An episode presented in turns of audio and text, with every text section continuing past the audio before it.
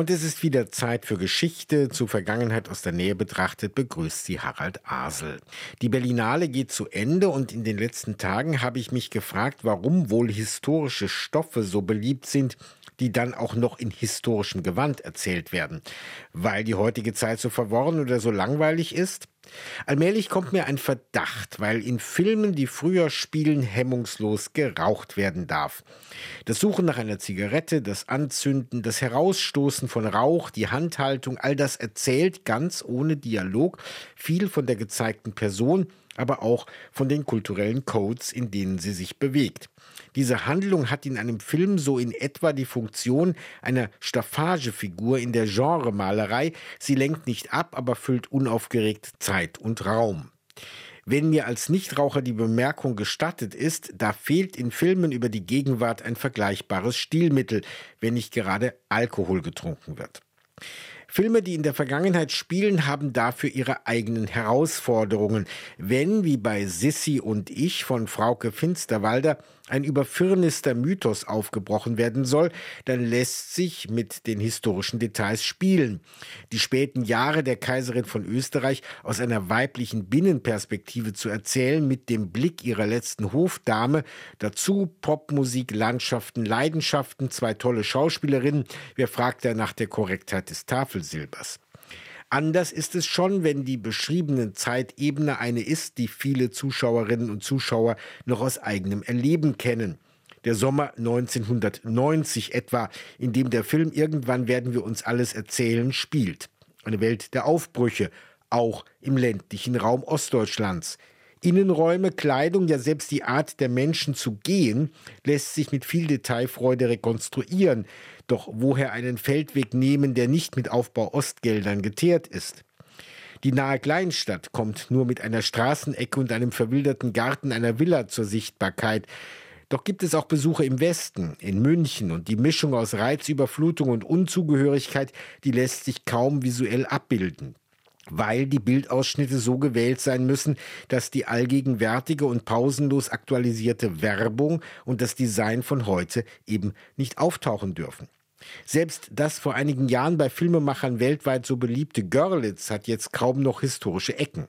Und Nachbauen, so wie das früher in den Studios Babelsberg Straßenzüge weit üblich war, das ist bei den heutigen schmalen Etats nicht bezahlbar. Und dann unterläuft den Macherinnen und Machern von Irgendwann werden wir uns alles erzählen doch noch ein grober Schnitzer.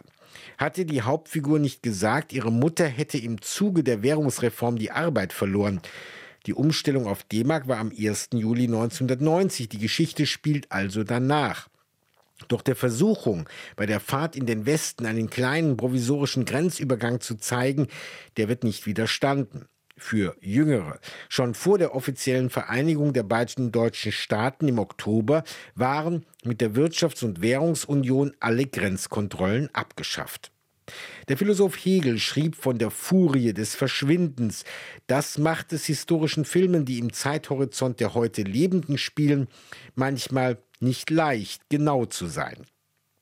Genug Berlinale, die uns gezeigt hat, dass vermeintlich eigene Eindrücke oder Erinnerungen oft genug von anderen vorgeprägt sind. Wie unser Italienbild. Heutige Selfie-Produzenten stellen sich in der Regel vor genau jene Objekte, die schon Generationen davor abgelichtet haben. Eine Ausstellung im Städel in Frankfurt am Main nähert sich dieser Kontinuität im Blick. Italien vor Augen, frühe Fotografien ewiger Sehnsuchtsorte, so ist die Schau betitelt, die seit Donnerstag fürs Publikum geöffnet ist. Jan Tussing hat sie für uns gesehen. Komm ein bisschen mit nach Italien, komm ein bisschen mit ans blaue Meer. Und wir tun, als ob das Leben eine schöne Reise wäre. Italien, La Dolce Vita. Nicht erst mit Katharina Valente wird Bella Italia zum Sehnsuchtsort für die Deutschen. Schon im 18. Jahrhundert zieht es das Bildungsbürgertum nach Italien und mit der Entstehung der Fotografie um 1850 sammelte auch das Städel-Museum in Frankfurt Fotografien aus Italien, sagt Sammlungsleiterin Christina Lemke. Naja, Italien lag natürlich in direkter Nachbarschaft. Griechenland war natürlich auch schon wegen der antiken Rezeption sehr interessant interessant, aber einfach sehr weit weg. Und wenn man es über die Alpen geschafft hat und erstmal in Italien angekommen war, war man natürlich sehr verzaubert. Kennst du das Land, wo die Zitronen blühen? So dichtete schon Johann Wolfgang von Goethe über seinen Sehnsuchtsort Italien.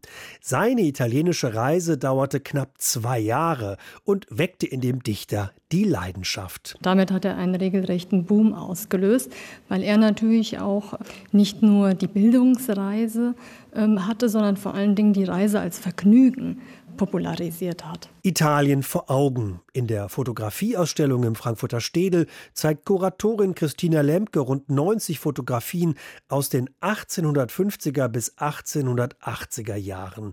Es ist eine einzigartige fotografische Tour mit weltbekannten Ansichten von Florenz, Venedig, Rom oder Neapel, die bis heute unser Bild von Italien prägen. Also die Ausstellung lädt ja vor allen Dingen in einen offenen Rundgang ein, auch wirklich entlang der verschiedenen Hauptanziehungspunkte zu schlendern. Und da wird man vieles wiedererkennen und auch feststellen, ah interessant, genauso habe ich da auch gestanden in meinem Italienurlaub und habe genau aus diesem Blickwinkel eine Aufnahme gemacht. Und ich glaube, das zeigt sich vor allen Dingen in dieser Ausstellung, wie sehr gerade Fotografien das kulturelle Bildgedächtnis geprägt haben und in, dahingehend auch Italien als ewigen Sehnsuchtsort. Italien löst zu Beginn des 20. Jahrhunderts einen regelrechten Sog aus, besonders bei den Briten, die es von ihrer feuchten Insel ins warme Italien zieht. In Filmen wie Zimmer mit Aussicht von James Ivory wird die Schönheit Italiens bildgewaltig gefeiert. Ich bin hier als Touristin. Ach, tatsächlich?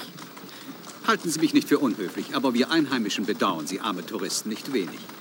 Herumgereicht wie ein Stück Gepäck. Von Venedig nach Florenz, von Florenz nach Rom. Blind für alles, was nicht im Baedeker steht. Einzig darauf bedacht, etwas abzuhaken und dann weiterzufahren. In Rom, Florenz und Neapel entstehen sogar Fotoateliers, wo sich Touristen italienische Motive als Souvenir mitnehmen können. Der schiefe Turm von Pisa, das Kolosseum in Rom oder die Seufzerbrücke in Venedig. Christina Lemke zeigt gleich sechs Fotografien dieser Brücke, die bis heute zu den meist fotografierten Orten der Welt zählt. Und daran sieht man sehr, sehr eindrücklich, wie sich solche Bildwelten auch festgesetzt haben, wie sie sich natürlich auch verändert haben. Denn heute, so menschenleer, wie es auf diesen Ansichten ist, ist es heute nicht mehr oder man muss besonders früh aufstehen. Ähm, meistens inszeniert man sich natürlich noch selbst auf solchen Aufnahmen. Komm ein bisschen mit nach Italien, komm ein bisschen mit. Beim Schlendern durch die Ausstellung im Frankfurter Städel entstehen mit Sicherheit Urlaubsgefühle. Die Schönheit der Ansichten ist atemberaubend, damals wie heute. Italien vor Augen. Frühe Fotografien ewiger Sehnsuchtsorte im Museum Städel in Frankfurt am Main zu sehen bis zum 3. September. Und zum Schluss noch ein Tipp für Kurzentschlossene. Wer denkt, nach Johann Sebastian Bach sei die Kirchenmusik eintönig und langweilig geworden, die Aufklärung hätte insbesondere im protestantischen Raum nur schlichte Nüchternheit vorgelegt, der kann heute Abend im Kammermusiksaal der Berliner Philharmonie sein Urteil revidieren. Das Vokalensemble Cervantes Berlin, das ist jene Formation von Sängerinnen und Sängern unter der Leitung von Stefan Schuck, die Woche für Woche sonnabends um 12 Uhr in der Kirche am Hohenzollernplatz den liturgisch gestalteten Nun-Song durchführt. Dieses Vokalensemble zeigt uns zusammen mit der Akademie für Alte Musik, wie sich höfischer Glanz in Preußen mit geistlicher Musik verband. Werke von Karl-Heinrich Graun und Johann Friedrich Reichert sind in erstmaligen Wiederaufführungen zu hören. Und das klingt keineswegs verstaubt. Es gibt noch Karten heute Abend 20 Uhr im Kammermusiksaal der Philharmonie. Und damit genug mit Vergangenheit aus der Nähe betrachtet. Für die Aufmerksamkeit bedankt sich Harald Asel. RBB 24 Inforadio vom Rundfunk Berlin-Brandenburg.